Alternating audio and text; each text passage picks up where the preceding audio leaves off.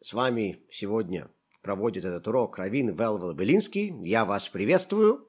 Сегодняшний урок основан на написанном в Маамаре в работе Любавического Рэбе, которая называется «Вехехарим Хашем». Это работа Рэбе, которая опубликована в Милукат Гимл. Мы с вами сегодня будем говорить о рассечении Красного моря.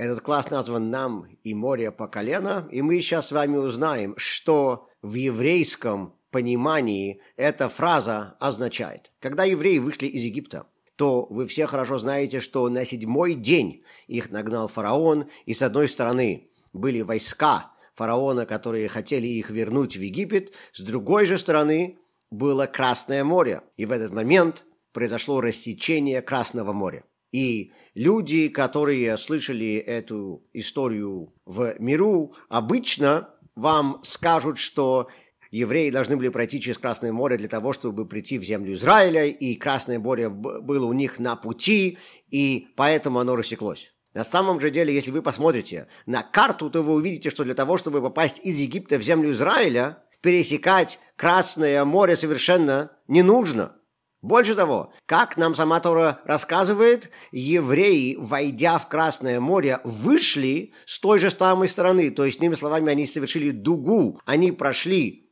по полукругу и потом вернулись практически в то же самое место, или, по крайней мере, на, на той же самой стороне, на том же самом берегу, с которого они вошли в Красное море. Для чего же тогда нужно было все это? Для чего требовалось рассечение Красного моря?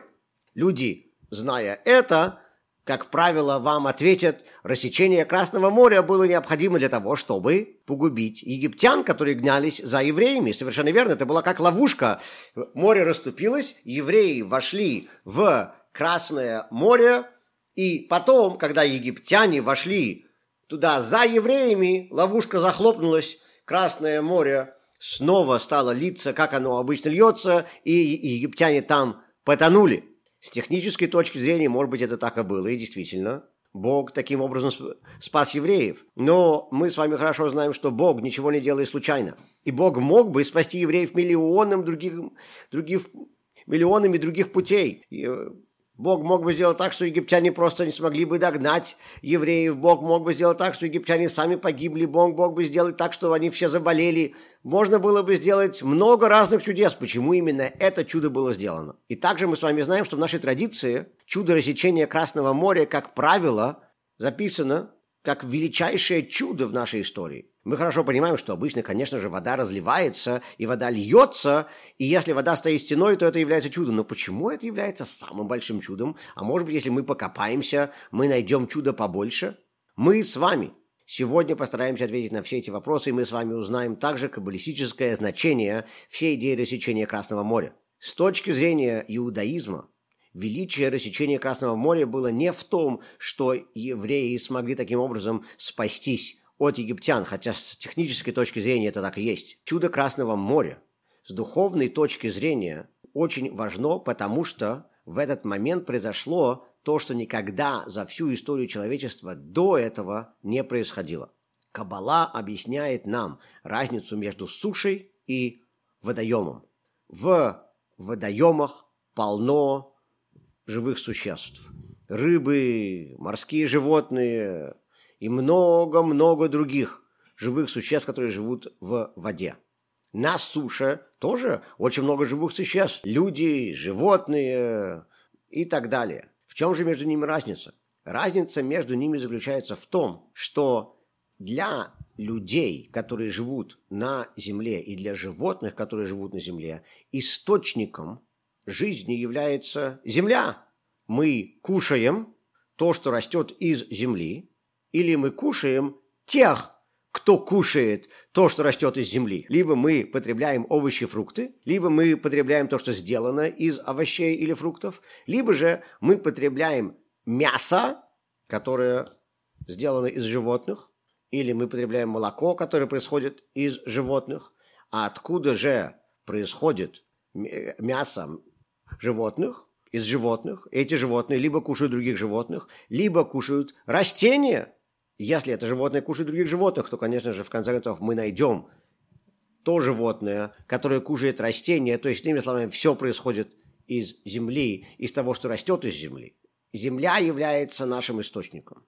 Тело человека сделано, как Тора говорит нам, из земли. Первый человек, Адам, был слеплен из земли, поэтому он был назван Адам от слова Адама, что на иврите означает земля. То есть земля является источником всего нашего бытия. Что же касается рыб, те, кто живут в водоемах, морские животные и рыбы, как Тора говорит нам, также были изначально сделаны из воды, из материала воды. Иными словами, в Кабале объясняется, что те, кто живут на земле, изначально появились материал, из которого Бог их слепил, если так можно выразиться. Это земля. Те, кто живут в воде, изначально материал, из которого Бог слепил их тело, это вода. Те, кто живут в воде, взялись из воды, те, кто живут на земле, взялись с земли. В чем же разница между ними? Разница между ними заключается в том, что те, кто живут в воде, они в воде и живут. Они взялись из воды,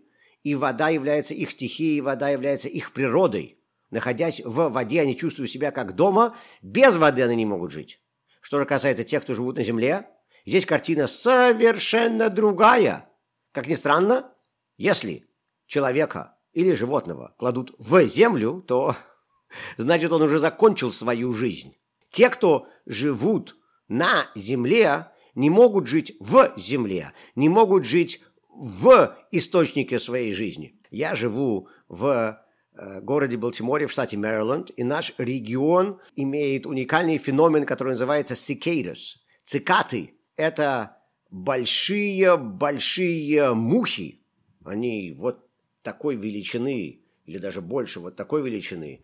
И они живут под землей, но раз в 17 лет они выходят из земли для того, чтобы породить новых цикад, новых, новое поколение и умереть. И потом они снова уходят в землю.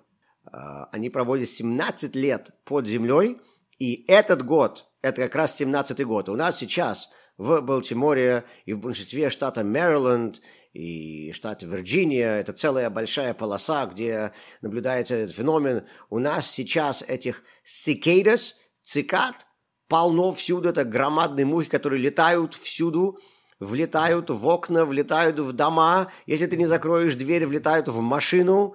Они громадные, они жужжат страшно. Если вы будете идти по лесу, то вы можете подумать, что здесь сирена, потому что у них очень, очень громкий звук. И вот мы сейчас наблюдаем этот уникальный феномен именно в это время, в начале лета, каждые 17 лет. И это животные, которые вроде бы проводят большую часть. Это насекомые, которые проводят большую часть своей жизни под землей, но все-таки, но все-таки они не могут постоянно быть под землей. Раз в 17 лет, но они выходят из-под земли. Что же касается рыб, Рыба, наоборот, не может, рыба не может выйти из земли. Рыба постоянно будет под водой, я извиняюсь. Рыба не может выйти и находиться вне своего источника. Поэтому, поэтому мы с вами видим большую разницу между рыбой и мы видим большую разницу между рыбой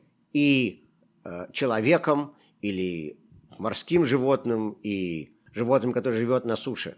И в Кабале объясняется, что те животные, которые живут на земле, они должны быть отделены от своего источника, потому что они должны быть независимы от земли, они должны быть отдельным существом, они могут быть внутри земли. А рыбы же, несмотря на то, что они существуют сами по себе, но они должны быть внутри воды.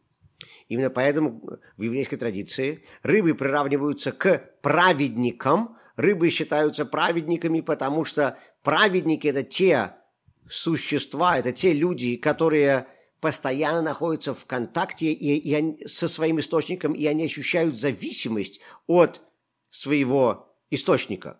Из-за того, что они, из-за того, что они ощущают зависимость от своего источника, они называются праведниками. И вот мы с вами также видим, что то, что находится внутри воды, скрыто самой водой.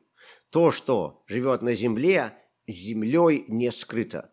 Именно поэтому в нашей традиции все время мир животных на земле называется Алма да Итгалья, что значит раскрытый мир, мир, который виден, а мир под водой, морской мир, называется Алма да Иткасья, в переводе с арамейского это означает «скрытый мир».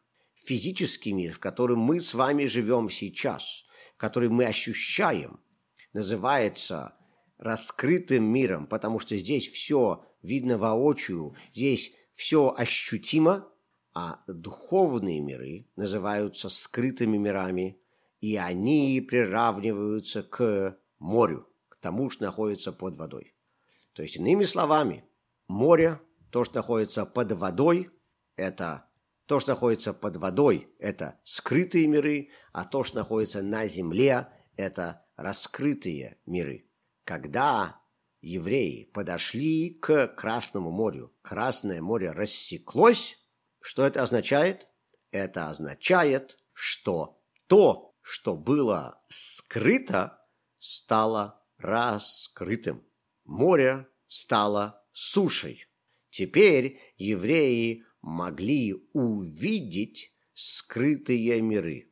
И теперь мы с вами понимаем, почему рассечение Красного моря считается самым великим чудом нашей истории. Это не только потому, что вода была наперекор своей природы поставлена стеной. Это не потому, что вдруг евреи смогли пройти по суше по дну воды. Хотя, конечно, это произошло, и, конечно же, это является великим чудом. Но рассечение Красного моря в основном в нашей традиции называется самым великим чудом, потому что это был тот момент, когда люди смогли увидеть духовные миры, люди смогли ощутить духовность. Мы с вами сейчас, к сожалению, не можем ощущать и воочию видеть духовность. А вот люди тогда смогли это сделать, и поэтому это является самым великим чудом. Теперь мы с вами двигаемся дальше по Маамару Ребе. И здесь Ребе говорит о том, что когда придет Машех, сказано, тогда будет чудо подобное чуду рассечения Красного моря, тогда, когда придет Машех, будет рассечение реки. В Кабале объясняется, что это река Прас, которая которая проходит в Месопотамии и так далее. Но мы сейчас не будем вдаваться, почему именно об этой реке говорится и почему именно эта река должна э, быть э, той рекой, которая будет рассечена, мы сегодня с вами обратим внимание на разницу между рекой и морем. В чем разница между рекой и морем? Просто с практической точки зрения, река доставляет воду из точки А в точку Б. Река бежит, река течет – что же является морем? Море – это просто земной сосуд, в котором находится вода. Там вода никуда не бежит. Вода, которая там, более или менее там и находится. Море, в отличие от воды, имеет спокойную воду. Это не, не значит, что внутри моря вода не перемещается, но это значит, что идея моря не, не заключается в том, чтобы перемещать воду, в отличие от реки, которая постоянно течет и поэтому перемещает воду. И в Кабале объясняется, что поэтому река и море отличают, олицетворяют собой различные функции нашего восприятия, нашего понимания. Когда мы с вами что-то пытаемся понять, то вначале у нас в голове появляется идея. Эта идея этот первоначальный э, всплеск, эта первоначальная мысль, которая западает нам в голову, она статична.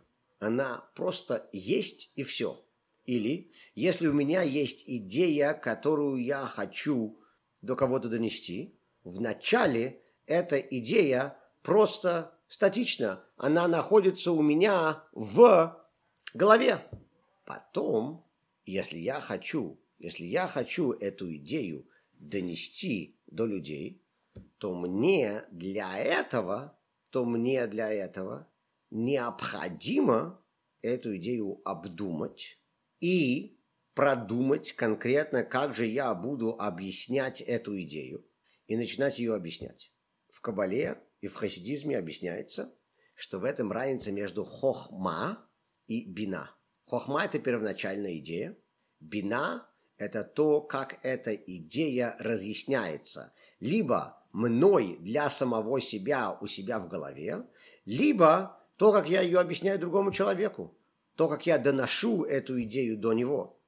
Если мы смотрим на то, что происходит у меня в голове, когда я пытаюсь что-то понять для себя, то тогда вначале у меня появляется всплеск, первоначальная вспышка идей, а потом я эту идею начинаю обдумывать, потом я начинаю пытаться соображать, что же эта идея значит, хорошая эта идея или нет, а, до чего эта идея эм, э, может меня потом в будущем довести, откуда она происходит и так далее. Я пытаюсь понять эту идею для себя. Вот в этом разница между хохма и бина. Это в том, что касается меня самого, в том, что касается того, как я объясняю свою идею другим людям, это также понятно. Если есть какая-то идея у меня в голове, которую я собираюсь до кого-то донести, то та идея, которая у меня есть, это как раз хохма, а то, как я ее потом объясняю, это бина. Бина – это аналитика. В чем же между ними разница? Вы хорошо понимаете, что, что идея, изначальная идея, в частности, если мы будем говорить о том, как я Э, пытаюсь что-то кому-то объяснить, о том, как я пытаюсь донести мои мысли до кого-то. Например, мы с вами можем поговорить о том, как я приготавливал этот класс. У меня была основная идея, которую я хотел до вас донести. В моем сознании эта идея уже есть. В моем сознании эта идея статична. Она у меня, для меня никуда не двигается. Я ее уже понимаю, я ее уже осознал. Она там просто стоит. Она пассивна. Потом я думаю о том, как же мне объяснить эту идею на моем классе. И я начинаю развивать эту идею, и сейчас я вам ее докладываю. То, что я вам рассказываю, раскрывает мою изначальную мысль для вас. То, что я сейчас вам докладываю, ведет вас в сторону моей изначальной мысли. И если я хорошо продумал, как я это объясняю, и если вы меня хорошо слушаете, то тогда вы поймете мою изначальную идею. Поэтому бина, то есть раскрытие изначальной идеи, аналитика, объяснение, раскрывает хохма. Бина раскрывает хохма. Это сто процентов. Но есть одно но. Первое, что даже самое лучшее разъяснение всю мысль полностью никогда не раскроет. Э, в Торе говорится много о том, что что такое настоящий хороший ученик. Мы сегодня привыкли к тому, что ученики просто приходят на класс своего учителя, они послушают его несколько уроков, записали себе конспекты, пошли домой, прочитали, приготовили все, потом пришли на экзамен, получили пятерку и все рады. В Торе, когда говорится об идее, которую учитель доносит до ученика, очень часто говорится, что это не только одна конкретная мысль или сеть фактов, которые учитель хочет донести. В Торе говорится о том, как учитель преподносит своим ученикам свое мировоззрение, в том, как он учит их по-новому смотреть на мир. Он, смотрит, он учит своему подходу к жизни, своей идеологии. И в Торе говорится, что для того, чтобы постичь это, требуется ни много ни мало 40 лет. Сказано, через 40 лет ученик начинает полностью понимать своего учителя. Так что, если вам сейчас моложе, чем 40 лет, то, извините, у вас, наверное, даже нету шансов. И поэтому, поэтому, когда мы говорим о том, чтобы э, ученик мог полностью осознать идеи своего учителя, это не будет происходить просто из того, что он рассказывает ему о своих идеях. Здесь требуется более глубокая, глубинная связь между учеником и учителем, и для этого ученики становились э, и помощниками, и ассистентами своих учителей, для того, чтобы не только слушать их уроки, но и жить рядом с ними, для того, чтобы видеть их в повседневной жизни, видеть, как они преломляют свою идеологию в жизнь, как они используют ее на каждом шагу жизни и так далее. Просто рассказ, просто повествование не может полностью раскрыть какую-то идею. Поэтому Бина, аналитика, с одной стороны раскрывает идею, она доносит ее до слушателей, но с другой стороны это раскрытие не является полным, оно никогда не будет полным, и поэтому, с другой стороны, в, в какой-то мере Бина скрывает изначальную идею. Или другой пример, который я могу вам привести, вы можете слушать мой урок сейчас – и вы вроде бы понимаете то, что я вам говорю. Вы понимаете то, что я разворачиваю перед вами. Но при всем при этом вы сидите, чешете голову и думаете, куда он идет с этими всеми мыслями? Что он хочет мне объяснить? У вас наверняка такое было во время различных классов. Вы понимаете Бина, то есть вы понимаете всю раскладку, но на что ваш учитель целится, в чем его основная идея, вы так и не можете понять. Это происходит очень часто, если, если учитель недостаточно хорошо приготовил свой урок, или если человек, который его слушает, недостаточно подготовлен, это может быть по разным причинам. И э, я, я как учитель, конечно же, всегда все виню на, учеников. В случае, если я ученик, я всегда все виню на учителя. И как правило, так мы живем. Но, но это может быть по любой причине. То есть, иными словами, бина – это аналитическая раскладка, может заслонять собой хохма, изначальную идею, которую до вас пытаются донести. То есть получается, что с одной стороны бина раскрывает хохма, с другой стороны бина в какой-то мере скрывает хохма. Бина на определенном этапе полезна, но на другом этапе она может даже вредить.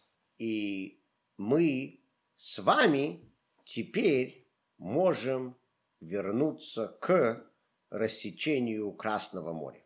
Когда было рассечение Красного моря, что перед нами рассеклось, что открылось перед евреями, это Красное море, то есть море. Мы с вами говорили, что море является местом, где вода пассивна, она никуда не передвигается из точки А в точку Б, она просто там находится, и море является аллегорией хохма. То, что раскрылось перед евреями, это была хохма, божественная мудрость на уровне хохма, то есть идей. Проблема, однако, была в том, что бина перед евреями в этот момент не раскрылась. Аналитическое понимание божественной мудрости евреям все еще осталось недоступно. Что это означает практически? Евреи тогда увидели божественность, но евреи не могли все еще ее понимать евреи все еще не могли в своем сознании уместить всю ту духовность, которую они созерцали в этот момент. Они просто ее увидели. Я могу видеть вещи и наблюдать за ними, хотя я их не понимаю. Если я вижу фокусника, который прямо перед моими глазами делает что-то неимоверное, я вижу это, но я не понимаю, как он это сделал. И мы видели божественность, но эта божественность не была раскрыта для нашей аналитики, для нашего понимания. Она только сама по себе, как она есть, стала перед нами раскрытой. Это было уникально. И это было единственный, это был единственный раз, когда такое великое раскрытие было для всего народа. Но при всем при этом недостаток этого раскрытия был в том, что это был только хохма не бина. Почему же это не было раскрытием бина, аналитики, понимания? Потому что до этого мы должны дойти сами своей работой. Для того, чтобы что-то наблюдать, работать над собой не нужно. Не нужно быть великим мудрецом, не нужно быть очень умным, очень образованным, очень знающим, эрудированным человеком. Любой может видеть все, что угодно. А вот для того, чтобы это понять, вот здесь уже нужно быть подготовленным человеком. Бог перед нами раскрыл хохма и не раскрыл бина. И это было потому, что Бог сказал, для того, чтобы раскрыть бина, вам нужно быть готовым. Что значит быть готовым? Если бы евреи заслужили это прямо тогда, тогда было бы раскрытие бина, и тогда Машиах пришел бы прямо тогда. Но, к сожалению, евреи не заслужили этого. И поэтому нам нужно было ждать более трех тысяч лет до сегодняшнего дня, когда придет Машех. И когда придет Машех, сегодня, день еще не закончился, Машех еще сегодня может прийти, у нас, по крайней мере, еще светло, не знаю, как у вас.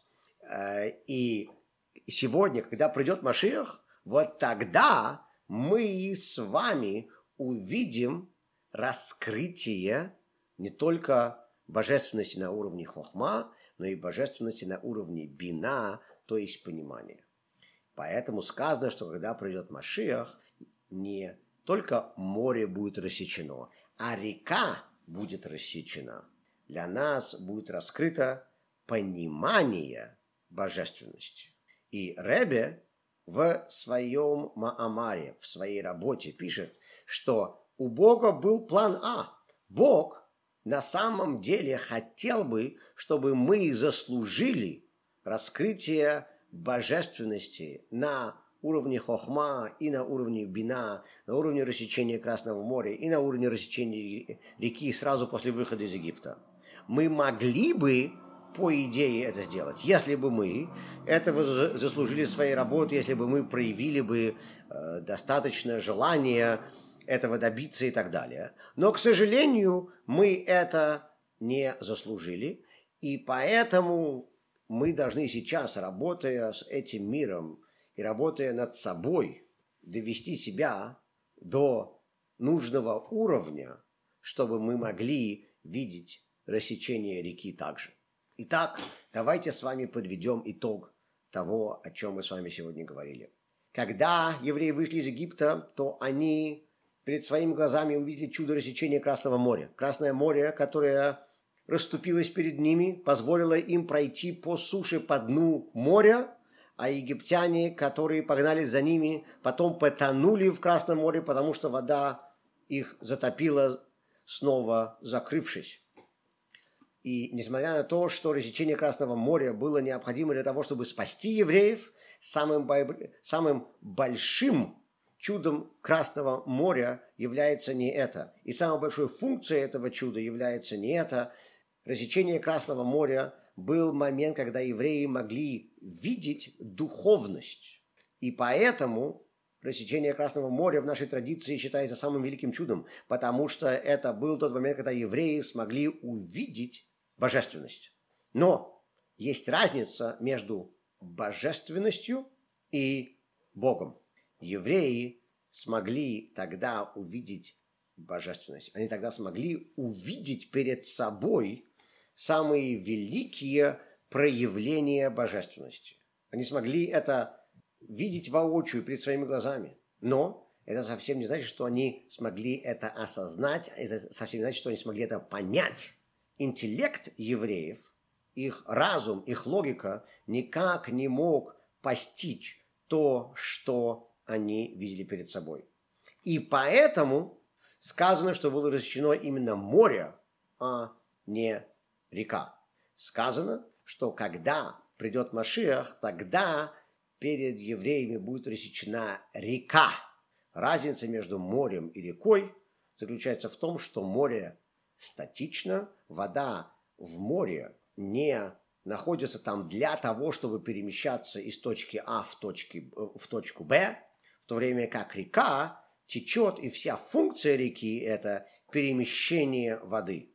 И именно поэтому море сравнивается с уровнем хохма, идея, первоначальная вспышка, которая происходит у человека в голове, когда он пытается что-то понять, или та статичная идея, которую я пытаюсь донести до людей перед моим классом, когда я пытаюсь чему-то обучить. А река является аллегорией бина. Бина – это аналитика, это способность разложить все по полочкам.